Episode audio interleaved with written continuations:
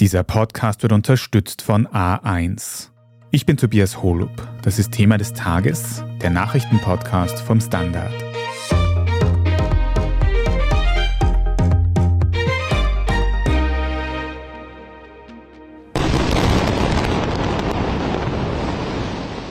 Ein Hochhaus im Gazastreifen, 20 Stockwerke hoch. Dann eine gewaltige Explosion, ein Feuerball und das Gebäude fällt in sich zusammen wie ein Kartenhaus.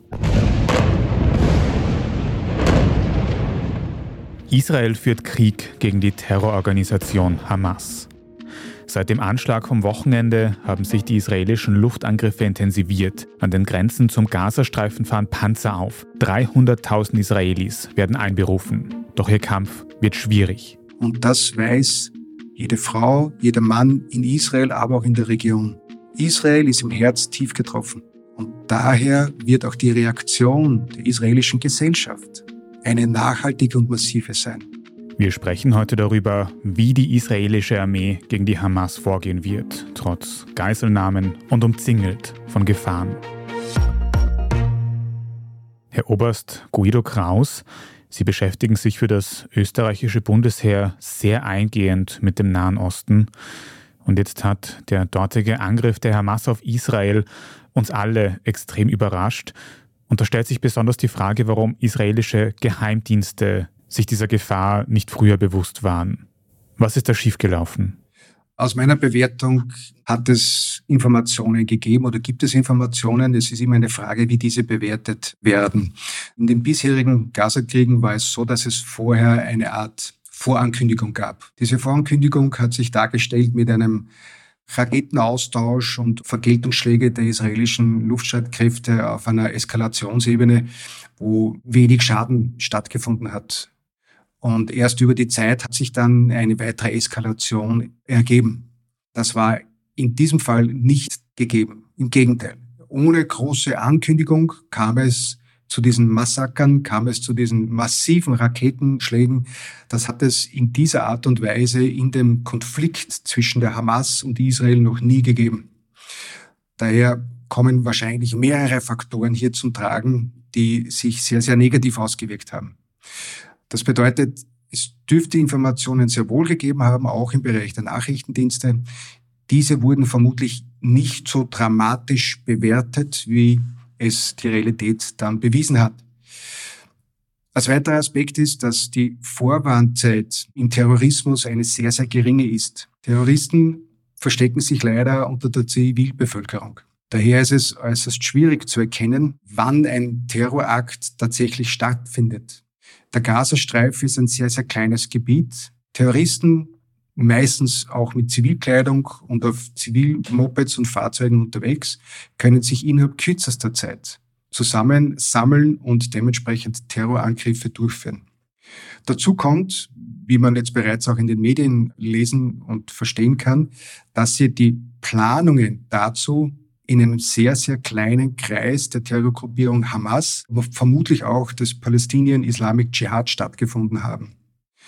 Das heißt, es sind einige Aspekte, die dazu geführt haben, dass man die, die Dringlichkeit und die Eskalationsstufe, mit der die Hamas und andere Terrorzellen aus dem Gazastreifen zuschlagen würden, nicht so eingeschätzt hat.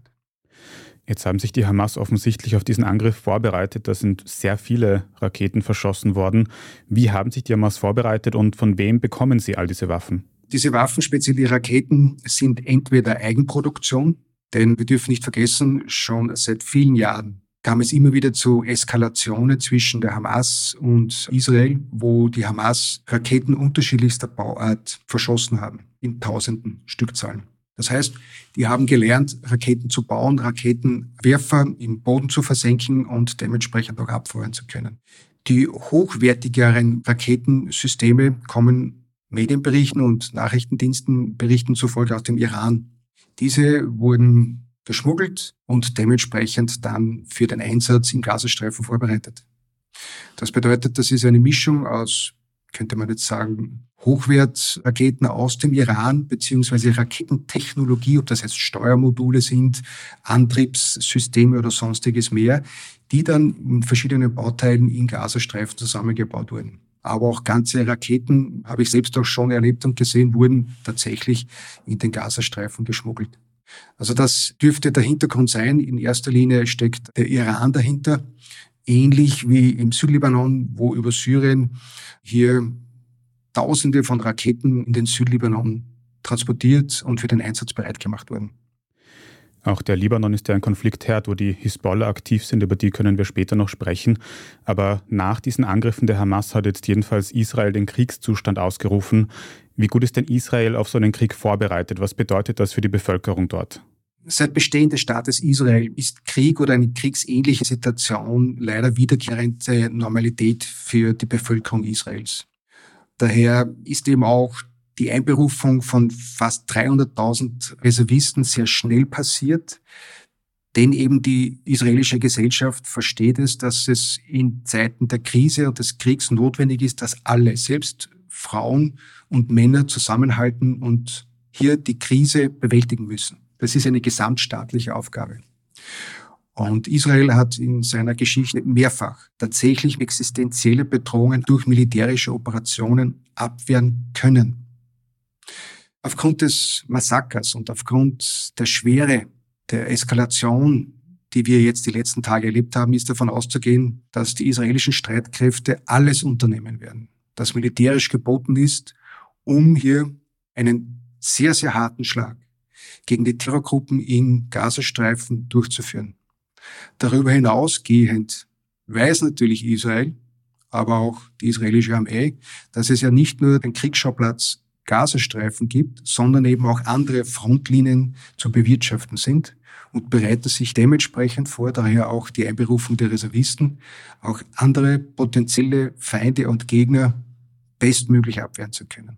Also man bereitet sich in Israel auf das Schlimmste vor, weil man weiß, dass es um Israel herum genug militärisches Potenzial gibt, dass Israel in seiner Existenz tatsächlich bedrohen kann. Jetzt führt Israel laufend Luftangriffe auf den Gazastreifen aus, aber die große Frage ist jetzt, ob es zu einer Bodenoffensive dort kommt. Meine Frage ist, der Gazastreifen ist ein sehr dicht besiedeltes Gebiet. Wir sprechen da nicht über einen Angriff auf eine andere Armee, auf einen Kampf zwischen zwei Armeen, sondern über Terrorzellen, die sich dort verstecken. Wie würde so ein Bodenangriff auf so eine Region konkret aussehen? Wie muss man sich das vorstellen? Der Kampf in Ortschaften ist äußerst kompliziert und komplex, weil es ja nicht zweidimensional ist, sondern dreidimensional. Der Gazastreifen hat ein immens großes Tunnelsystem, dazu noch Hochhäuser. Also das ist äußerst schwierig für Soldaten und Bodenstreitkräfte, Bodentruppen dort vorzugehen. Dazu kommt natürlich die Geisellage und wie Sie sagen, die Zivilbevölkerung, die es auch gilt zu schonen bzw. zu schützen. Daher gehe ich davon aus, dass es einen phasenweisen Angriff geben wird müssen. Ich gehe sehr wohl und Medienberichten zufolge wird das auch immer mehr bestätigt von einer Bodenoffensive aus, aus verschiedenen Gründen, die in mehreren Stufen stattfinden wird. Die erste Phase findet jetzt gerade statt. Das ist der Aufmarsch, das ist die Bereitstellung, das ist das Bereithalten, Fertigmachen von Bodentruppen für die Bodenoffensive.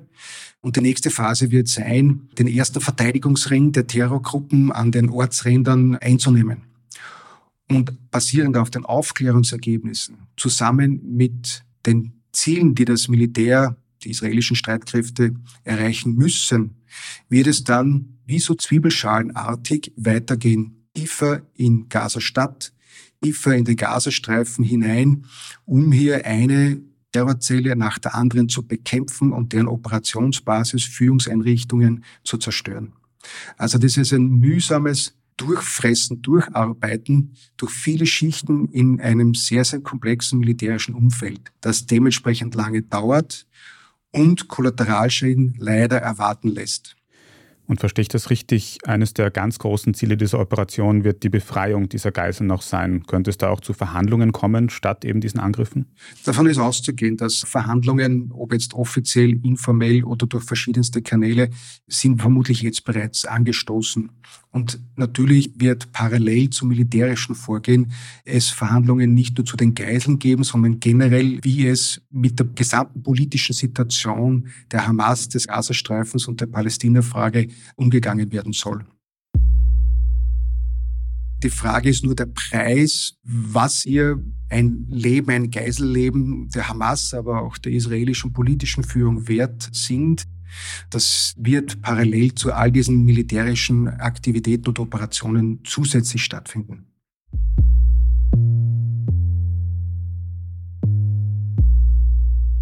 Wir sind gleich zurück. Jetzt upgraden. Jetzt auf bestes 5G von A1 upgraden. Jetzt ohne Bindung upgraden. Jetzt Simply upgraden. Die A1 Simply Tarife. Jetzt mit 5G und unlimitierten Daten in A1 Simply L. Ganz einfach ohne Bindung und mit Gratisaktivierung.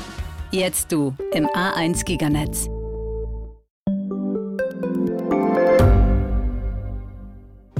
Reicht mein Gehalt für ein gutes Leben? Sind Sneaker und Uhren ein gutes Investment? Wie viel kostet eine Scheidung? Das und vieles mehr sehen wir uns an in der dritten Staffel vom Standard-Podcast Lohnt sich das? Wir, das sind Melanie Reidel, Annika Dang, Alexander Amon und Michael Windisch. Wir sprechen mit ExpertInnen darüber, wie man sogar vom Weltuntergang profitieren kann. Und darüber, wie mich künstliche Intelligenz reich macht und warum Geld noch immer Männersache ist. Lohnt sich das? Der Standard-Podcast über Geld findet ihr jeden Dienstag auf allen gängigen Podcast-Plattformen. Herr Oberst Guido Kraus, dieser Konflikt zwischen Israel und den Hamas in Gaza ist eingebettet in ganz viele Konflikte in der Region und auf der ganzen Welt. Nicht zuletzt ist der Ukraine-Krieg uns allen sehr präsent in den letzten Jahren. Wie könnte sich die Situation im Nahen Osten, diese Anspannung über Israel hinaus jetzt noch auswirken? Lassen Sie mich kurz noch im Nahen Osten bleiben. Die amerikanischen Streitkräfte verlegen gerade eine ganze Flugzeugträgergruppe in den Nahen Osten mit dem modernsten Flugzeugträger der USS Ford. Es ist bereits angekündigt worden, dass Munition, wahrscheinlich in erster Linie Artilleriemunition, den israelischen Streitkräften aus Amerika zugestellt werden und vieles mehr. Gleichzeitig geht natürlich der Fokus der Weltöffentlichkeit auch in den Nahen Osten, um einen Flächenbrand zu verhindern. Damit sind viele Länder, unter anderem auch natürlich der Westen, gefordert, hier diese Situation auch zu bewältigen. Die Sekundärwirkungen könnten eben sein der transnationale Terrorismus, mit dem wir uns dann wieder beschäftigen müssen, möglicherweise eine noch weitere Verschärfung der Flüchtlingskrise, Wirtschaftshilfe und vieles mehr. Das bedeutet, dass strategische Ressourcen, die wir derzeit mit Schwergewicht Richtung Ukraine ausrichten, gegebenenfalls priorisieren müssen und es bedeutet, dass für die Ukraine-Unterstützung gegebenenfalls nicht mehr umfänglich Ressourcen zur Verfügung gestellt werden können, weil diese aufgeteilt werden müssten. Daher muss man das in weiterer Folge beobachten und es gilt unter allen Umständen, einen Flächenbrand im Nahen Osten zu verhindern, denn je mehr Ressourcen dort investiert werden müssen, fehlt es wahrscheinlich an der Ukraine-Front. Wie wichtig ist denn diese US-amerikanische Unterstützung für das israelische Militär? Sie sagen, da gibt es einen Flugzeugträger, der Richtung Israel fährt von den USA. Wird er dann auch wirklich in die Kampfhandlungen eingreifen mit Kampfflugzeugen? Davon ist vorerst einmal nicht auszugehen. Die israelischen Streitkräfte, die israelische Luftwaffe war und ist stark genug und hat genug Kampfkraft, um mit dieser Situation im Gazastreifen militärisch alleine fertig zu werden. Es geht hier um Abschreckung in der Region. Es geht darum, ganz klar ein Signal der Entschlossenheit der amerikanisch-israelischen Beziehungen zu demonstrieren und gleichzeitig mit dem modernsten Flugzeugträgersystem und mit den modernsten Luftwaffensystemen, speziell dem Iran, aber auch der Hisbollah und anderen zu demonstrieren, dass sie sich zurückzuhalten haben, denn sonst müssen sie mit einer militärischen Reaktion der amerikanischen Streitkräfte rechnen. Also ich gehe nicht davon aus, dass die amerikanischen Streitkräfte aktiv in den Gaza-Krieg eingreifen werden. Jedoch im Falle einer eben Eskalation eines beginnenden Flächenbrandes in der Region die US-Streitkräfte fast eingreifen müssen, um Schlimmeres zu verhindern. Denn es geht nicht nur um eine Stabilisierung und Aufrechterhaltung einer Stabilität im Nahen Osten, sondern es geht auch wiederum um Seewege. Es geht eben um Sekundärwirkungen, die sich unter anderem auch auf Europa und andere Kontinente auswirken. Sie haben jetzt schon ein paar Mal angesprochen, es gibt andere Kräfte in der Region mit ähnlichen Interessen wie die Hamas. Sie haben den Iran im Hintergrund angesprochen, aber auch die Hisbollah im Libanon. Wie hoch schätzen Sie die Gefahr ein, dass es tatsächlich zu einem Flächenbrand kommt, dass sich dann noch mehr Kräfte den Hamas anschließen? Also alle Ideologien, die die Vernichtung des Staates Israel und des jüdischen Volkes vorhaben, beziehungsweise in ihren Dogmas integriert haben, sehen sich natürlich jetzt aufgefordert, motiviert, vielleicht sogar herausgefordert, in diesen Kampf einzusteigen. Und das macht die Sache äußerst kompliziert und sehr, sehr gefährlich. Denn es ist schwer einzuschätzen.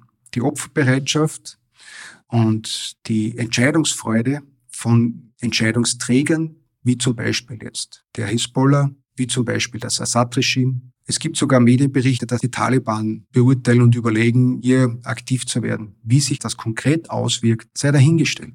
Aber es ist davon auszugehen, dass viele Terrororganisationen, viele Gruppierungen, die gegen den Westen opponieren und da in erster Linie den Staat Israel als den größten Feind ansehen, sich aufgefordert sehen, hier mit einzugreifen.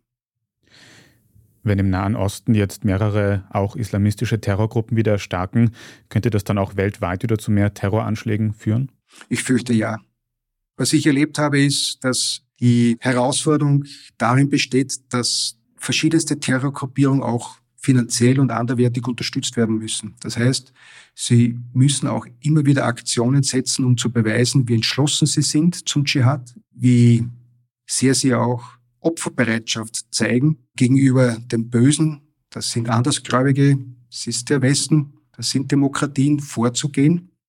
Und wenn jetzt eine Gruppierung beginnt, noch dazu auf einer Eskalationsebene, wie wir das die letzten Tage leider erlebt haben, könnte es möglicherweise dazu führen, dass andere Gruppierungen mit ähnlichen Zielsetzungen sich eben herausgefordert sind, ihre Entschlossenheit und Opferbereitschaft ebenfalls ganz klar mit Aktionen zu demonstrieren. Und das bedingt in weiterer Folge möglicherweise eben diesen transnationalen Terrorismus, den wir ob global oder regional wieder erleben werden. Das ist meine Einschätzung. Wenn wir jetzt nochmal nach Israel schauen und auf den Kampf gegen die Hamas dort, welche Szenarien sehen Sie da jetzt für die nächsten Tage und Wochen? Wie könnte sich das weiterentwickeln? Wie könnte das enden, diese Militäraktionen Israels gegen die Hamas? Das ist abhängig jetzt von den tatsächlich strategischen Zielen, die die Regierung in Jerusalem den Streitkräften vorgibt. Man spricht da auch oft von sogenannten limitierten Zielen oder eben die Frage des Zustands, des politisch-strategischen Zustands am Ende der Militäroperation. In den Medien wurde mehrfach kolportiert, dass die Hamas ausgelöscht werden soll, dass ihre Existenz nach einer militärischen Operation nicht mehr gegeben sein darf. Da stellt sich natürlich die Frage, wie das passieren soll. Das bedeutet in weiterer Folge, dass der gesamte Gazastreifen eingenommen werden müsste und eine komplett neue Ordnung dort geschaffen werden müsste. Das hat schon im Libanon nicht funktioniert. Auch in anderen Bereichen waren da die israelischen Streitkräfte und Israel nicht erfolgreich, weil das eben sehr, sehr viele Ressourcen bindet und braucht und es sehr, sehr lange dauert. Daher war eben die Strategie Israels bis dato, den Gazastreifen zu isolieren, abzugrenzen und die Menschen, die dort leben, das zu machen, was sie dort machen. Daher ist davon auszugehen, dass eine Bodenoffensive stattfindet. Die Frage ist lediglich, wie weit werden die Bodentruppen vordringen und was ist deren erklärtes Ziel. 2014 war das erklärte Ziel, die militärischen Fähigkeiten der Hamas hier dementsprechend zu reduzieren. So zu reduzieren, dass sie nicht mehr angriffsfähig sind für eine gewisse Zeit. Ob jetzt diese Ziele, die Hamas und deren militärischen Fähigkeiten zu reduzieren oder sogar zu eliminieren oder sogar politisch auszulöschen, wird sich dann darstellen. Ich glaube, das ist derzeit noch offen. Wir müssen das abwarten. Und die andere große Frage ist, ob quasi das oberste Ziel sein wird, diese Geißeln zu retten, oder? Das ist eines der Ziele natürlich. Die Operation als solches wird mehrere Ziele haben. Das vorderdringlichste Ziel ist, die Geiseln wieder zu retten und zu befreien. Das ist ein Ziel. Das zweite Ziel ist natürlich, die Bedrohung durch die Terrorzellen so weit wie möglich zu minimieren, ganz auslöschen wird man das nie können. Terror komplett durch eine militärische Operation zu vernichten oder auszulöschen ist de facto nicht möglich. Und das dritte Ziel ist ein strategisches. Das ist das Ansehen der israelischen Streitkräfte, der israelischen Nachrichtendienste und die Dominanz Israels in der Region wiederherzustellen. Das hat durch die Eskalation, durch die Angriffe der Hamas sehr stark gelitten. Eine ähnliche Situation hat sich im Zweiten Libanonkrieg 2006 ergeben, wo eben die Hisbollah den moralischen Sieg abgerungen hat durch ihre Angriffe mit Raketen und anderes mehr und es für die israelischen Streitkräfte äußerst schwierig war, diese Situation militärisch wieder unter Kontrolle zu bekommen. Eine ähnliche strategische Situation stellt sich jetzt gerade mit dem Gazakrieg dar. Also das dritte Ziel wird es auf jeden Fall sein, mit einer militärischen Operation gleich wie die durchgeführt wird, gleich welche Ziele die konkret verfolgt, hier auch wieder zu beweisen, dass Israel und deren Streitkräfte sehr wohl in der Lage sind, hier jegliche Situation militärisch zu dominieren. Sie beschäftigen sich ja schon lange mit dem Nahen Osten, mit den Konflikten dort. Wie historisch, wie aufsehenerregend ist das, was wir dort dieser Tage beobachten können und müssen? Ja, es hat eine absolut neue Qualität. Die bisherige Existenzfrage und Bedrohung des Staates Israel ging von den benachbarten arabischen Staaten aus. Das ist jetzt über die letzten Jahrzehnte weggefallen. Selbst die Palästinenserfrage war jetzt keine Frage, die jetzt die Existenz des Staates Israel gefährdet hätte. Das war über die letzten Jahrzehnte das iranische Atomprogramm, aber in weiterer Folge gab es keine konventionelle Bedrohung mehr für Israel auf dieser Eskalationsebene. Das hat sich mit dem Vorgehen der Hamas und der Terrorgruppierung der letzten Tage massiv geändert, nämlich im Zusammenhang mit dem militärischen Potenzial der Hisbollah, gegebenenfalls auch des Irans. Das bedeutet für Israel, das ist eine neue Epoche. Das ist eine neue strategische Herausforderung in einem Umfeld, das man zwar theoretisch gekannt hat, aber nicht davon ausgegangen ist, dass es so schnell und überhaupt auf diese Eskalationsstufe kommt. So viele Zivilisten getötet, massakriert, misshandelt hat es schon sehr, sehr lange in der Geschichte Israels nicht mehr gegeben. Und das weiß jede Frau, jeder Mann in Israel, aber auch in der Region. Und daher wird auch die Reaktion der israelischen Gesellschaft eine nachhaltige und massive sein. Israel ist im Herz tief getroffen. Dann danke ich Ihnen sehr für die militärische Einschätzung, Herr Oberst Guido Kraus. Sehr, sehr gerne. Vielen Dank. Wir machen jetzt dann gleich noch weiter mit unserer Meldungsübersicht. Wir sprechen unter anderem über die Situation von Geiseln in Israel und darüber, wie das auch ÖsterreicherInnen betreffen könnte. Wenn Sie unsere journalistische Arbeit hier beim Standard unterstützen möchten, dann geht das zum Beispiel, indem Sie ein Standard-Abo abschließen. Aktuell gibt es dafür besonders gute Konditionen, weil der Standard sein 35-jähriges Jubiläum feiert. Mehr Infos auf abo.derstandard.at. Wir sind gleich wieder da.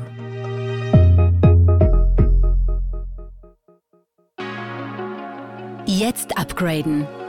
Jetzt auf bestes 5G von A1 upgraden. Jetzt ohne Bindung upgraden. Jetzt Simply upgraden. Die A1 Simply Tarife. Jetzt mit 5G und unlimitierten Daten in A1 Simply L. Ganz einfach ohne Bindung und mit Gratisaktivierung. Jetzt du im A1 Giganetz.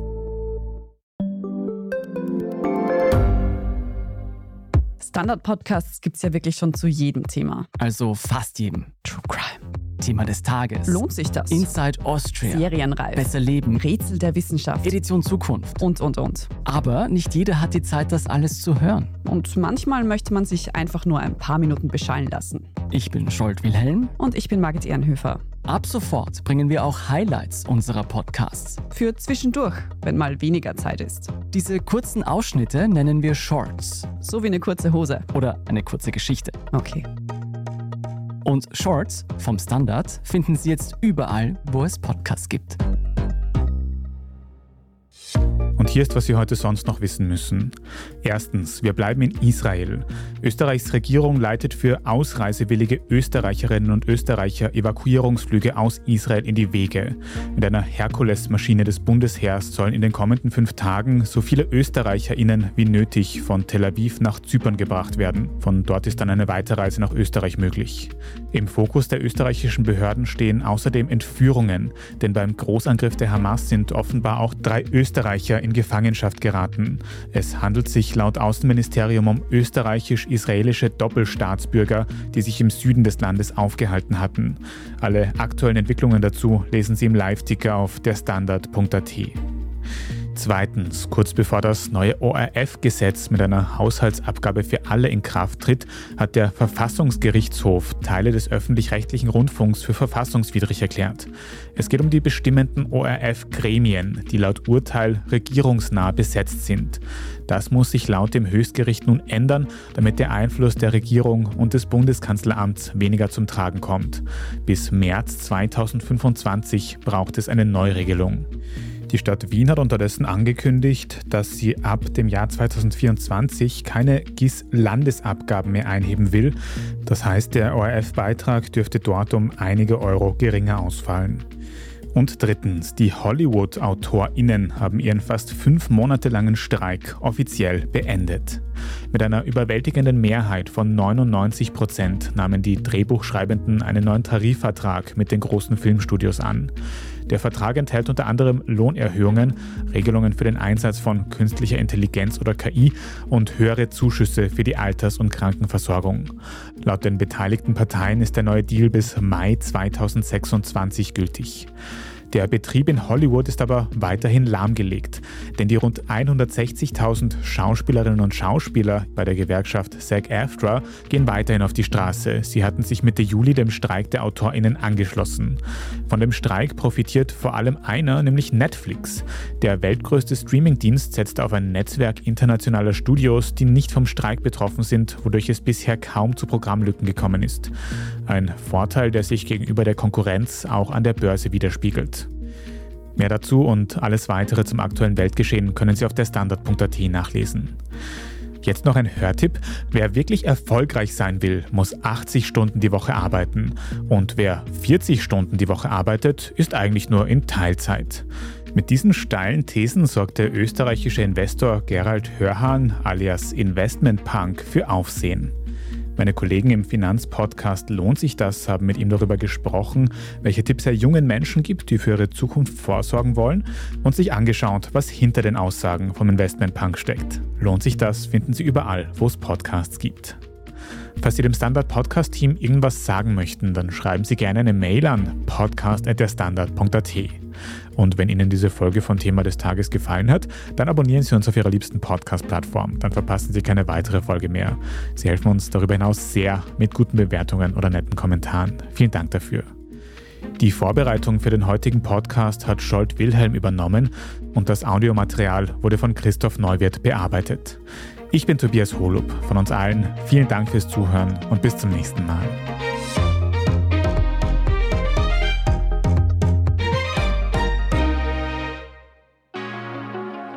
Jetzt upgraden. Jetzt auf bestes 5G von A1 upgraden. Jetzt ohne Bindung upgraden. Jetzt Simply upgraden. Die A1 Simply Tarife. Jetzt mit 5G und unlimitierten Daten in A1 Simply L. Ganz einfach ohne Bindung und mit Gratisaktivierung. Jetzt du im A1 Giganetz.